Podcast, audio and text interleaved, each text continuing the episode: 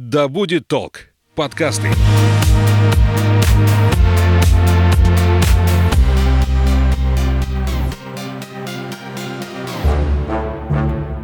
Всем привет, меня зовут Светлана Подберезня, и это подкаст «Ой, страшно». Здесь мы обсуждаем страхи и фобии, которые одолевают человечество в 21 веке. Все истории подлинные, а героем подкаста может оказаться ваш коллега, сосед и даже вы сами.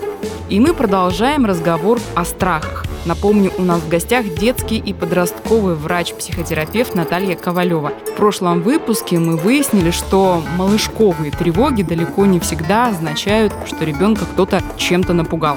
Страхи сопровождают нас с момента рождения, и это своего рода адаптация маленького человека к внешнему миру. Более того, до определенного возраста они считаются нормой, и прожить их – естественная часть процесса взросления. А вот затяжные страхи приводят к повышенной тревожности, низкой самооценке и другим проблемам уже во взрослой жизни. Моя тетя с детства боится темноты.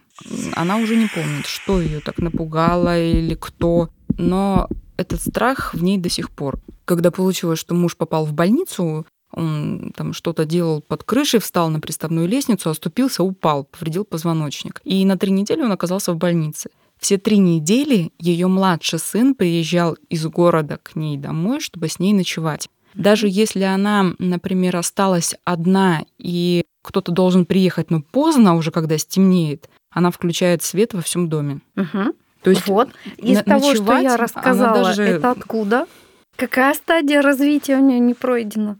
Когда я глазки закрываю, когда темно, мира Никого нет, нет, и меня нет. И там, возможно, активироваться будет страх смерти, но там он другой немножко, называется страх аннигиляции. То есть меня нет и никогда не было.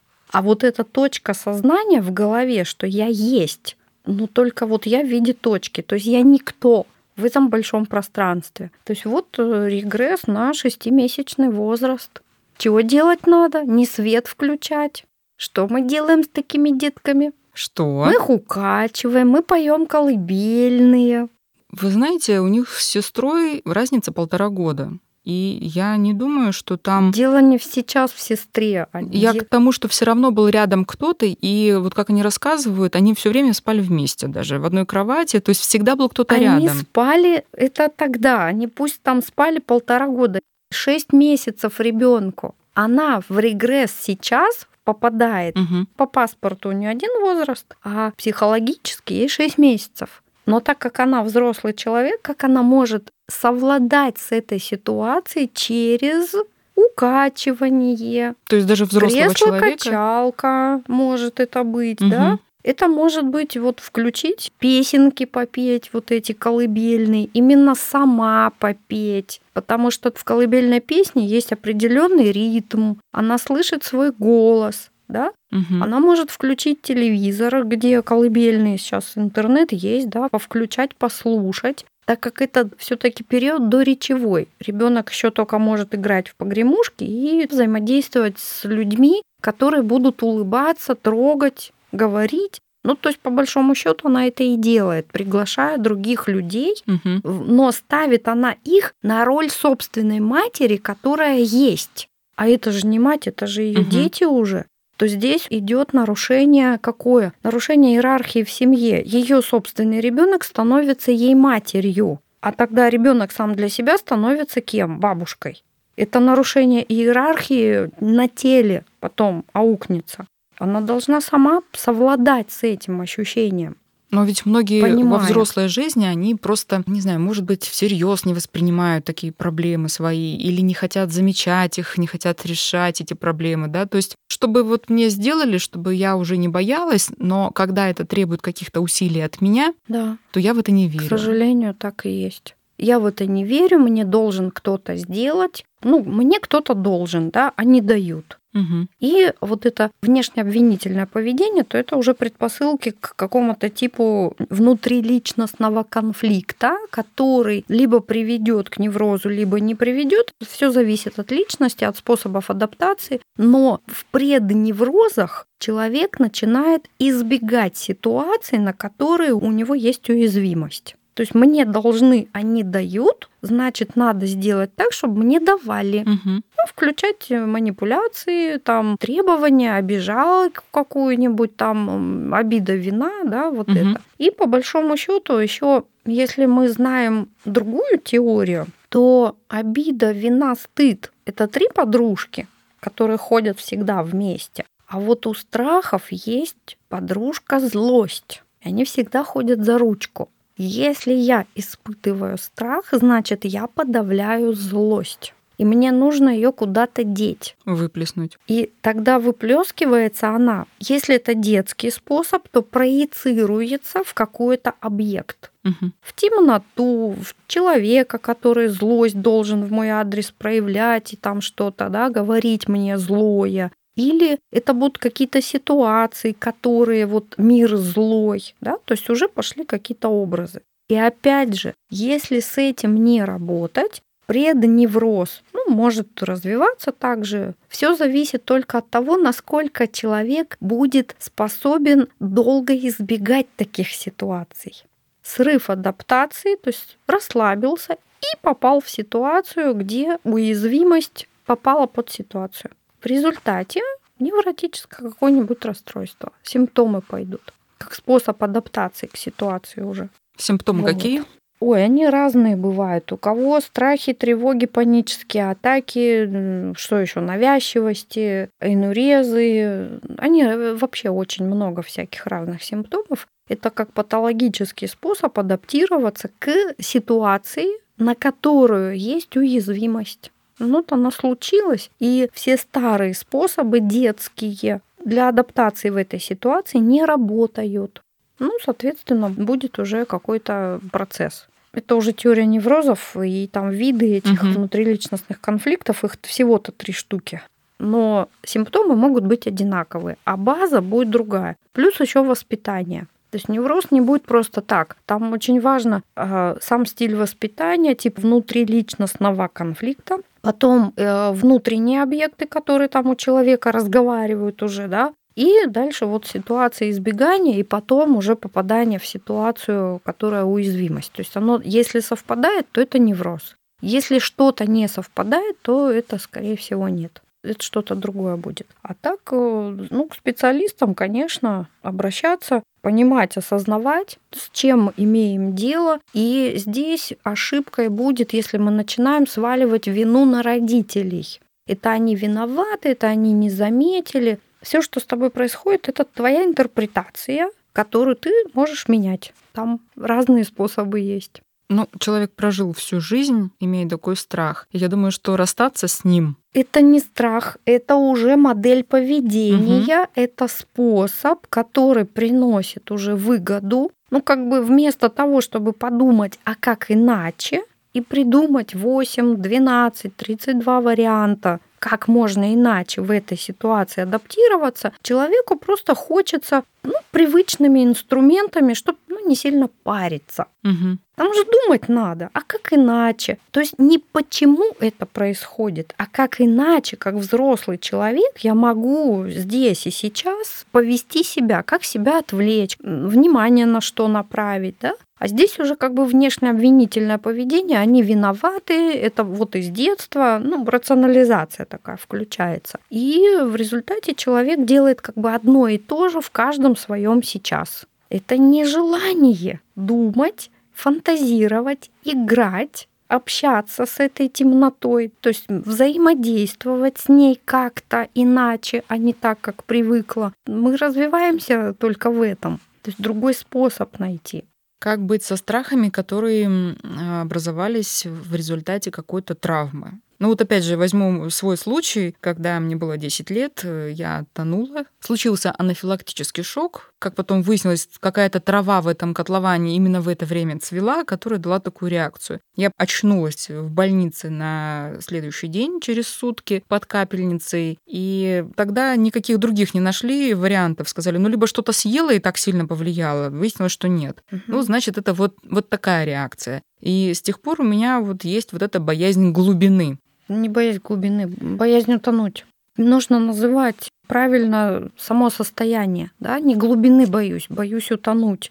И если мы понимаем, что я боюсь утонуть, это значит страх моей некомпетентности в поведении на воде. Что угу. надо сделать? Научиться вести себя на воде я теперь не пытаюсь найти землю под собой, либо я просто в момент, когда начинается паника, переворачиваюсь на спину и несколько да. минут хотя бы лежу, чтобы отдохнуть да, и просто успокоиться. Переключить внимание. Это у взрослых. У взрослых угу. есть уже некий опыт, у взрослых есть уже способ, а как сейчас можно а на кого я могу быть похожей, чтобы решить эту задачу? У нас очень много людей и героев фильмов, и пьес, и произведения какие-то, исторические персонажи, кто-то из своих собственных знакомых, которые хорошо. И мы как бы берем эти качества себе для того, чтобы ну, прожить эту задачу, да? А у ребенка же этого нет. У ребенка предметно-действенное мышление. То есть обычно что предлагается ребенку для того, чтобы поработать с его страхом? Говорят, со страхом нужно столкнуться в любом случае. Нужно что-то сделать, чтобы этот страх перебороть. А если у него ресурса не хватит,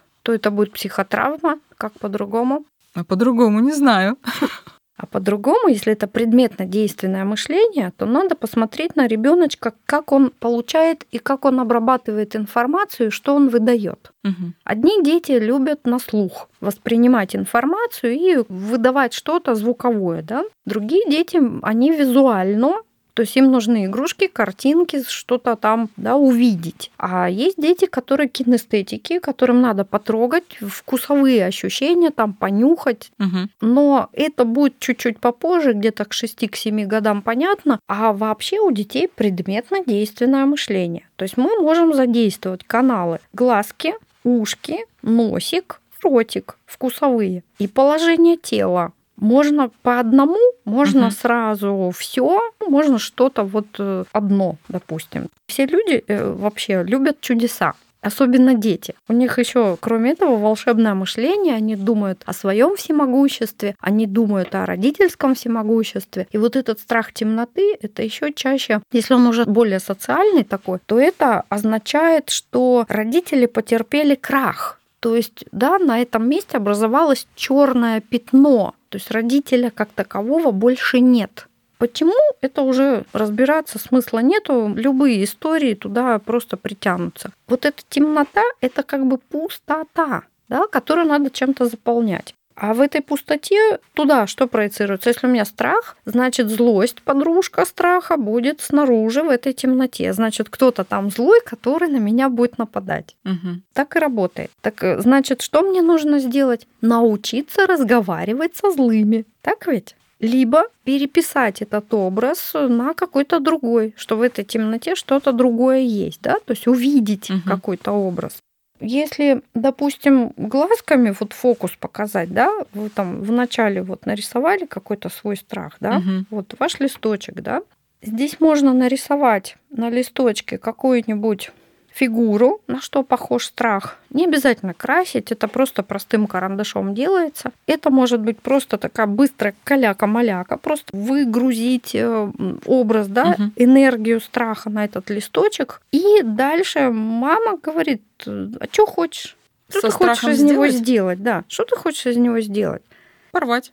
Нет, э, Нельзя. это, это объект. Что хочется, чтобы здесь было нарисовано, чтобы было комфортно, безопасно, спокойно. Ну, обычно что приходит? Разукрасить. Нет.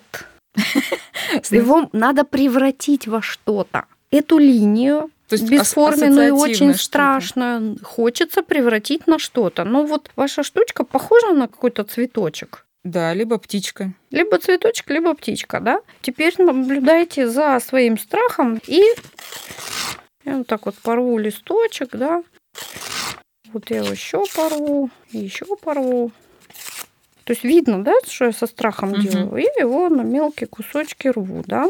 И дальше вот я его помну хорошенечко так вот. Прям вот спрятали, спрятали. Теперь надо дунуть. Дуну.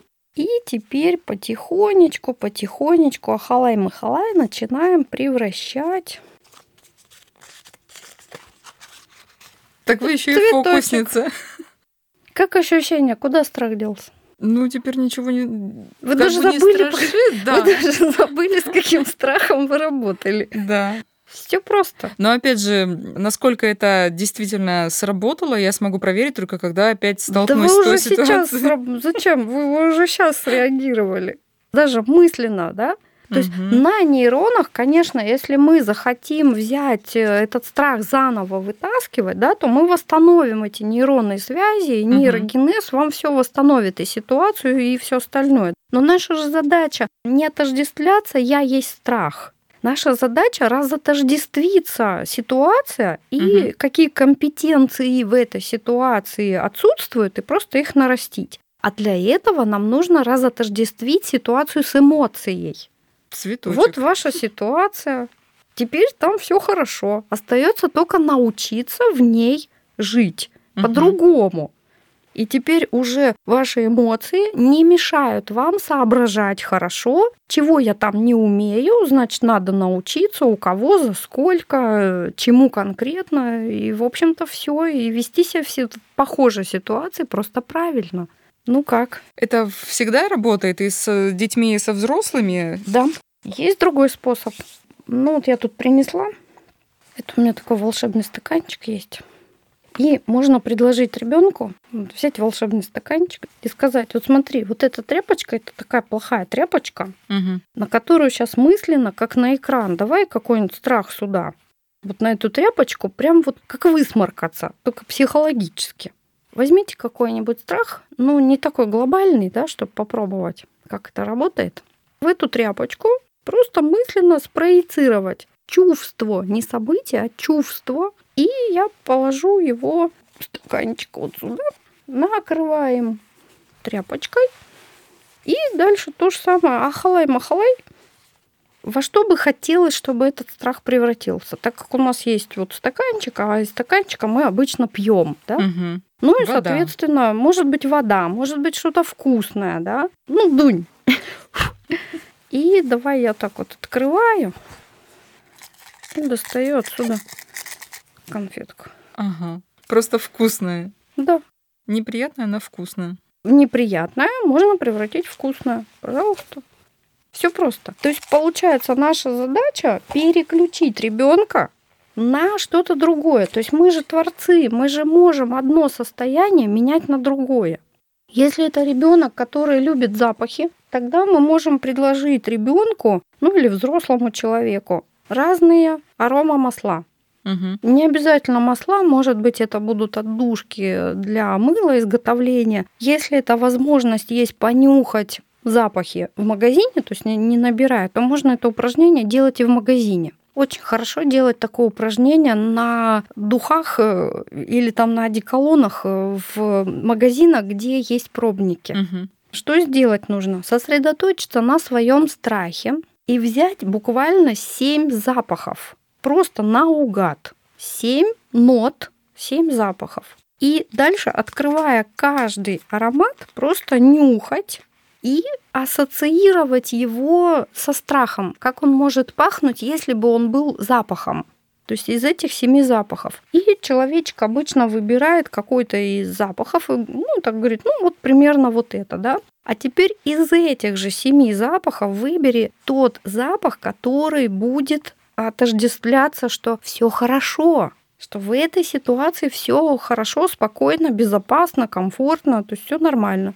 И он выбирает другой запах. И дальше задача следующая. Он берет вот эти два флакончика уже и начинает их нюхать. Один, второй, один, второй.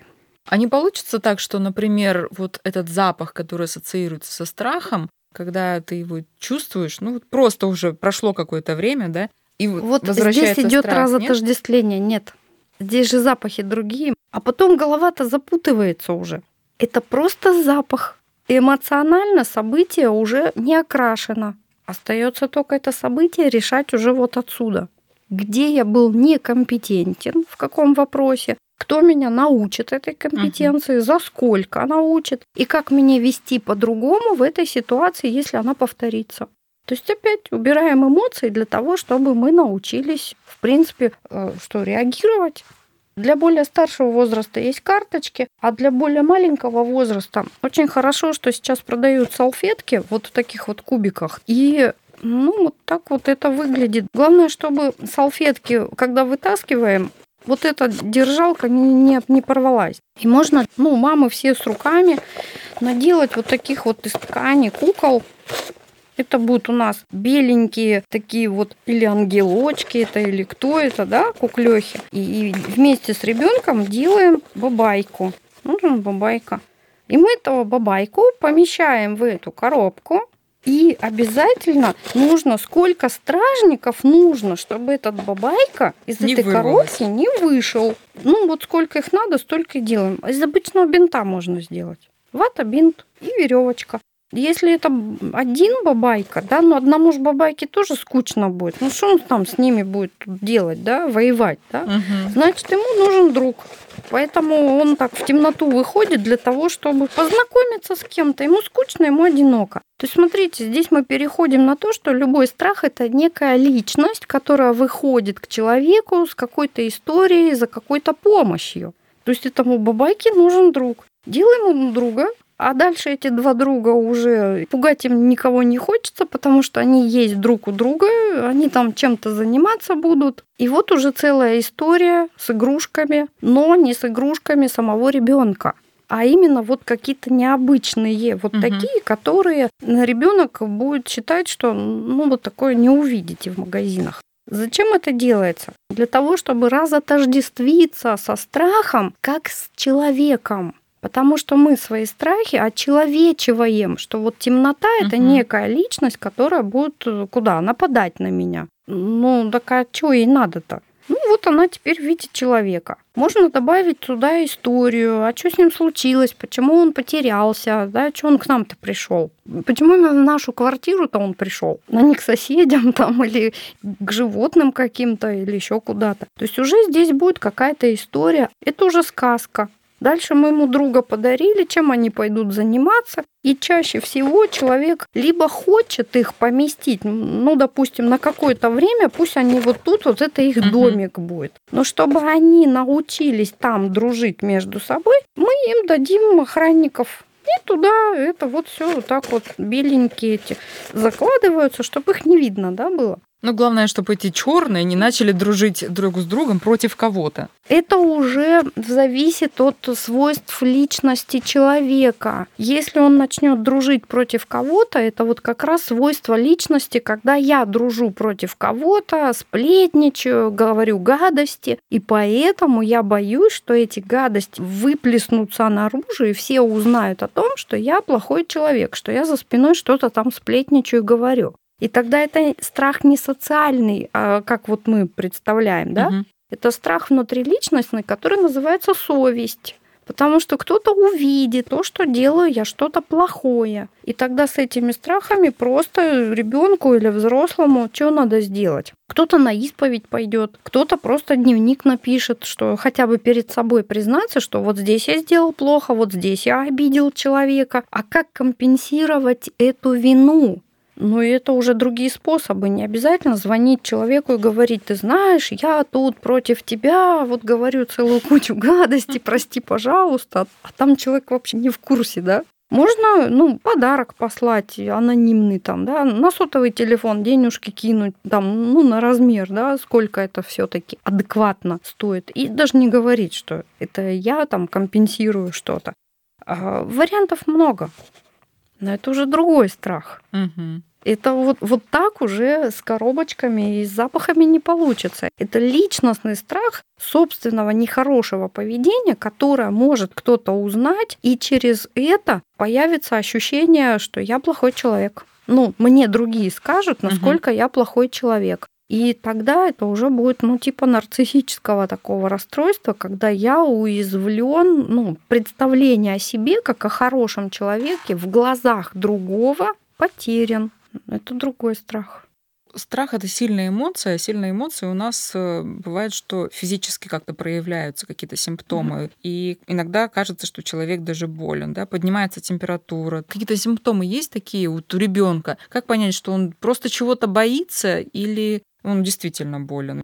Если у ребенка симптомы, надо идти к врачу сначала, исключать телесное, потому что в моей практике были случаи очень печальные, когда девочке приписали, что она боится ходить в школу из-за того, что у нее там с подружкой проблемы, а это был конец учебного года, апрель, по-моему, месяц. И они пошли к психологу, да, у девочки страхи, потом психолог там, значит, с подружкой, а там мама какая-то вот странная, очень много требует, и они там тренинги какие-то, в общем, делали. Это был апрель. А в августе я увидела бабушку этой девочки. Разговорились, я говорю, как внучка-то ваша? Она говорит, да, мы тут по психологам, то есть она мне uh-huh. эту историю рассказывает. Я говорю, ну и что и как? А умерла внучка. Ничего себе. А что случилось? А рак яичников, оказывается. То, то есть тогда если были бы тогда, уже болезни. Я была в шоке. Я говорю, товарищи психологи, вы вообще соображаете, от чего вы лечите? То есть если у человека есть симптомы, то сначала важно исключить разные болезни внутри человека, потому что тело мы всегда приписываем страхи социальным вещам или представлениям других людей обо мне. А на самом деле это может быть все что угодно. И если у человечка температура, то надо искать, откуда температура. У ребенка разные болезни, и это и тиреотоксикоз может быть, и сахарным диабетом, и воспаление там печени, кишечника, и любые болезни, да. Мононуклеоз может проходить как простуда, и ребенок погибнет просто от кровотечения, когда лопнет селезенка, допустим, не дай бог. Вот все симптомы, которые связаны со страхом, но они сопровождаются еще какими-то телесными проявлениями, шагом марш к э, специалистам, врачам для того, чтобы найти. Гельминтозы у детей – это через одного. Сходили к врачу, вроде все хорошо, да, но непонятно ну, откуда, что например, такое там... вроде? Ну, то есть сдали анализы, ничего не нашли, не Значит, показало. нужно показать хирургу, надо посмотреть температуру, откуда идет воспалительный процесс. Температура у ребенка это никогда не бывает, да, да перегрели ребенка, угу. сексуально его там провоцируют, там или пугают, или еще что-то происходит. То есть идет какой-то процесс. Где идет процесс? И только тогда, когда мы исключили что-то, Понимаете, невротическое расстройство, которое сейчас называют психосоматикой, у детей не бывает. Это бывает только у взрослого в виде вот этой реакции, потому что все способы реагирования по-детски, все инструменты перепробованные. Uh-huh. И тогда взрослый человек начинает болеть болезнями тела для того, чтобы решить какую-то ситуацию. Допустим, человек взрослый, который привык в детстве что мама на него орет, ты там такой секой безрукий, вот ты ничего не умеешь делать, опять там накосячил. Он стоит, кивает, потому что это такой ритуал. Он знает, что надо кивать. Сейчас мама проорется. А там пацаны за углом ждут уже. Сейчас мама ритуал свой этот выполнит. То есть ребенку это не травма, это он знает, что мама такая. Он кивает, стоит. И последняя коронная фраза мамина: иди отсюда, иди с глаз долой. Угу. Он заходит в комнату, закрывает дверь, там все, и он четко знает, что мама в его комнату больше уже не зайдет. Все, ну, типа, посиди, подумай над своим поведением. А он из окна вылазит, потому что это частный дом, и пошел гулять. Все, нагулялся, пришел, вернулся, потом вышел, попросил у мамы прощения, а мама то дело, которое он там испортил, она уже за него сделала. И вот он так живет. Что он избегает по жизни? Он избегает ситуации, когда его заставляют что-то делать. Вот эта уязвимость на тип ситуации. И вот он устраивается на работу, взрослый дядька, и он стоит перед начальником, начальник его отчитывает, и вот этот триггер срабатывает, начальник говорит какие-то слова, которые похожи на то, что говорила мама. Ну, у нас речевой запас-то у всех одинаковый, uh-huh. по большому счету. И вот он стоит, и этот же ритуал, все, поехала. То есть у него регресс, да, на, на тот возраст. Он стоит, кивает, а там пацаны ждут, баню едем. Ну, то есть все то же самое. Сейчас покиваем, мне скажут, иди отсюда с глаз долой, за меня все сделают, а мы с пацанами в баню поедем. А тут раз, а начальник говорит, девочки, мы сегодня все остаемся, надо помочь. Пока мы не сделаем, домой не пойдем, надо сдавать. В общем, садись, угу. сейчас они тебя научат, сейчас они тебе все сделают. И вот здесь, через час, человечек уезжает на скорой, у него животик заболел, потому что другого способа вести себя в похожей ситуации у него нет. То есть идет фрустрация желания. Там же в баню ехать. Угу. Пацаны же ждут. То есть не от самой ситуации, а от фрустрации, вот это предвкушение, что сейчас начальник, я ожидаю, что он вот так сделает, я ручки потру и скажу, о, круто, поехали в баню, еще и посмеемся над этим начальником. Не получилось. Так ситуация виновата или способ адаптации? Вот это взрослый способ. И он будет болеть тяжело и долго. Он пришел на консультацию, да, я болею, у меня психосоматика. Такое слово, под которое можно все что угодно. Да, а подвести. я буду болеть долго и очень долго до тех пор, пока с меня не снимут ответственность. И там эти девочки, они ждут. Они угу. говорят, не, на столе тебя ждет, так и лежит. И увольняться, как бы здесь уже на крах значимости, тогда он развивает себе симптомы еще и панических атак, и говорит, ну, подождите, я же тут от тяжелой болезни борюсь, мне, мне же некогда. Угу. Неврозы это хорошая штука, они исцелятся, когда с него ответственность снимут и скажут, все, мы за тебя все решили, сделали, поправляйся, дорогой. Он поправится.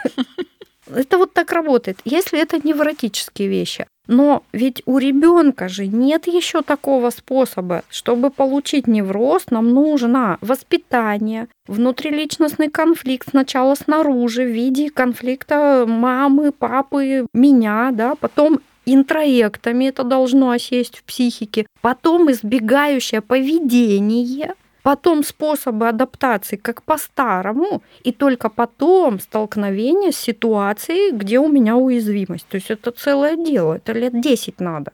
Ни у кого нет ни желания, ни времени тратить на это 10 лет. У ребенка не будет быстро телесного вот этого, как ну, говорят, у ребенка психосоматика. У него нет этого времени создать вот этот невроз через психосоматику. Это невротическое расстройство личности. У ребенка нет личности еще, он ее занимствует у папы с мамой. То есть тогда мы решаем вопрос, что мама или папа контейнирует в ребенка, то есть передает собственную боль в ребенка. А ребенок, ему деваться некуда. Он отказывается от своих личностных качеств. Для чего? Чтобы мама-то его любила, он умереть за нее готов, чтобы она его любила. И тогда ценой чего любовь-то получается? Ценой отказа от самого себя. Ценой собственной жизни. Ценой собственной жизни, здоровья и всего прочего. И если у ребенка температура на фоне полного, так скажем, здоровья, что у него все хорошо, хотя я сомневаюсь, тогда просто берем родителей и начинаем крутить их. У кого из них? То есть ребенок-то болеет, Угу. Кто должен болеть из вас? Если ребенок перестанет болеть, кому хуже будет? И кто-то, или мама, или папа скажет мне, ну так вот с кем работать надо. И тогда, когда мама уже научится правильно адаптироваться к какой-то ситуации, ребенок это как бы считывает, ну потому что психологически мама начинает пахнуть чем-то другим, да, угу. а ребенок подстраивается под нее но при условии, что это ребенок до 6 лет. Потому что дальше ребенок под маму подстраиваться отказывается. А подросток там уже протестная. Я не хочу быть как мама, я не буду как папа, и там уже наперекор все делает. И тогда родители, которые вот выдали, на что они уязвимы по страху, для подростка это способ воздействия на родителей. Пока они там в страхе с ума сходят, они в это время абсолютно не видят, чем можно заниматься подростку. Ну, они же там страдают, угу. по психологам бегают, там что-то со мной пытаются решить. Так, и вот сам потихонечку. То есть это способ занять родителей чем-то. И чем больше родители пугают подростка, если ты будешь делать вот это, значит будет вот это. Они же ждут, что он забоится, сядет и скажет, не, я этого делать не буду. Он говорит, да, ну это у вас так. А я вам докажу, что это по-другому. Вас дяденька милиционер позвал, беседу проводил, а я сейчас то же самое сделаю и докажу, что меня никто не поймает. То есть он начинает соревноваться с родителями, кто из нас лучше, то есть значимостью. Родители, наверное, просто не знают, как себя вести с ребенком, потому что они просто не знают, как действовать в той или иной ситуации, когда он себя вот как-то ведет так, как им кажется, ну, неправильно. Надо сначала тогда определиться, что такое правильно, что такое неправильно? Ну да, у каждого свое есть правильное и неправильное. Вот, допустим, для ребенка, который катает машинку, отвернулся ото всех, и ему одному хорошо, он там попой повернулся ко всем, и вот у него там угу. игра какая-то идет, с ним это будет одно взаимодействие. А тот, который всех организовывает, стоит, и того, который катает машинку, в игру включает, и тут уже все бегают, там чего-то делают, а он такой маленький начальник. С ним по-другому взаимодействовать надо. Важно вот это знание родителей, ну, грубо, конечно, знать тип личности своего ребенка. То есть кто родился. А у нас этим не интересуются, а то, что есть в интернете, это так, не научишься там. Нужно уметь наблюдать, есть определенный алгоритм. Вот это, это просто надо обучаться, практиковаться. А некогда. Надо же бегом, да, прочитали книжку, потом эту книжку переложили на своего ребенка, а оно не работает. Самая большая книжка свой собственный ребенок. Но мы привыкли к такому советскому, наверное. Чем больше человека критикуешь, тем больше он поднимается в протесте. Я не такой, угу. я докажу вам, что я не такой. И с 2000 года рождения, когда детки пошли, эти дети говорят, да не вопрос. Ну, ты будешь там техничкой. Ну, буду и буду. И ладно, ну тогда мне не надо учиться, с меня как с гуся вода спрос. А техничка это ведь как хорошо. Платят каждый день после работы. Да вообще здорово. Угу. Значит, мне зарплату уже дадут. Так, плюс-плюс. А сколько работать надо? Ну, часа три. Угу, ну, два день. подъезда помыла и пошла гулять своими делами заниматься. Так у меня куча свободного времени будет. Для этих детей любая профессия это не вот не ярлык, хорошо это или плохо. Это какая-то возможность заниматься своей жизнью. Ну и, в общем-то, если ко мне не пристают с требованиями, то вообще красота. И тогда получается, что здесь, ну вот нужно смотреть на ребенка, кто передо мной, да, с какими качествами. Это надо чувствовать ребенка, не оценивать его, а чувствовать и понимать его потребности. Не вот эти хочу, да, у нас многие люди слово потребность и желание, они не могут разделить, чем это отличается. Да, так же, как и эмоции от чувств, чем отличаются. У нас идет тотальное вот упрощение терминов или подмена одно на другое. И тогда получается вот они ошибки. То есть я пытаюсь в своей голове представить, кто такой мой ребенок, взаимодействовать с этим ребенком внутри себя через какую-то книжку, а пробую на живом ребенке, который дома сидит, играет, а оно не работает. И вот уже конфликт. Я тебе делаю, я тебе тут вот это, вот это, а ты вот неблагодарный такой. И ребенок чувствует, что его никто не понимает. А как договориться с ребенком, когда он совсем маленький, он еще не может тебе сказать, чего он действительно хочет, чего он боится? Ну, а как? мама, например, которая, ну, тоже, так скажем, не совсем по традициям там воспитана, ей не пели колыбельные и все прочее, она, соответственно, будет по своей же модели пытаться да, да. воспитать этого ребенка. Да. И будет делать ошибки. И если она понимает, что что-то она делает не так, она собирается и идет к психотерапевту. А ребенок разбирается сам с собой. А ребенок, да, мама работает. Ребенка можно есть техники работы, когда мы работаем с родителями, а дети меняются. Ну, потому что мама, прорабатывая свои какие-то вот э, неправильные модели поведения, она их осознает и придумывает что-то новое да, с ребенком, как взаимодействовать, как играть. Играть не умеют.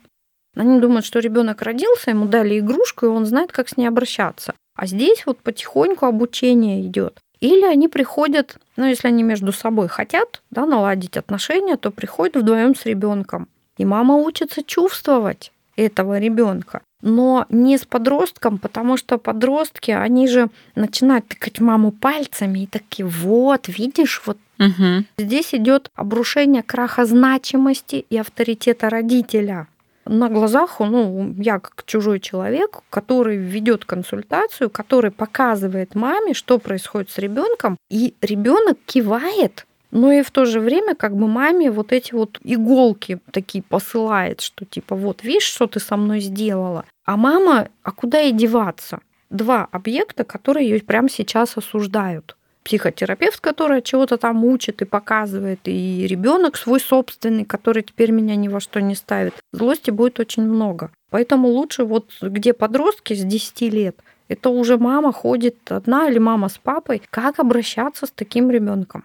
Но, чтобы таких бед не было, надо чуть пораньше приходить, когда уже человек взрослый, он понимает, что-то я делаю не то. Вот я делаю, а ребенок реагирует как-то по-другому на это, не так, как я ожидаю. Тут вопрос, а почему именно это я ожидаю? То есть с каким ребенком, вернее так, с каким представлением о ребенке я общаюсь? А живой ребенок чего хочет? А ни мимики не понимают, ни жестов, ни, ни каких-то вот телесных, потому что 5% это речь, а 95% все остальное.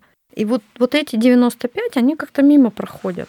Называется невнимательность к ребенку и способность вешать ярлык отношения к тому, что ребенок проявляет какая-нибудь рекомендация родителям настоящим и будущим? Как себя вести, как не упустить момент и как понимать, что ребенок хочет получить именно от родителей, какую помощь? Первое – это когда ребенок рождается, по большей части грудное вскармливание сохранить хотя бы первые шесть месяцев. Потому что именно через это формируется вот этот холдинг мама-ребенок, когда ребенок может находиться на руках у матери, отражаться в глазах матери, и мама как раз и чувствует, закряхтел. Кто-то скажет, ой, он кушать хочет. Да нет, он, он устал, он сейчас спать будет. Откуда она это берет? Потому что ребенок и мама вместе находятся, они друг друга понимают, они как-то общаются. А вот если мамочка я не беру случаи, когда мама заболела, легла в больницу, да, или там э, какие-то такие тяжелые вещи. А вот когда мама дома в декрете, а у мамы первый друг это кто? Телефон, смартфон, угу. планшет, ноутбук. Она кормит ребенка, смотрит в компьютер, в телевизор. То есть она не вчувствуется в ребенка. Нет вот этого ощущения, что ты и я это вот какой-то целый мир. Вот этим важно заниматься. А дальше эти отношения, они развиваются. И вот ребенка можно прям по телесным вот этим. Устал, кушать хочет, да, это ему нравится, это ему не нравится. То есть ребенок всегда показывает внимание, просто внимание к ребенку. И поэтому можно угадывать, да даже не угадывать, это видно. Спасибо вам большое. Да, пожалуйста. Напомню о детских страхах. Мы говорили с нашей гостьей, детским и подростковым врачом-психотерапевтом Натальей Ковалевой. Из всей нашей беседы вывод можно сделать такой. Если обстановка в семье спокойная, родители уверены в себе, а малыш знает, что может заручиться поддержкой мамы и папы в любой момент, можно победить любого монстра, пусть и воображаемого. Услышимся в следующих выпусках. Пока.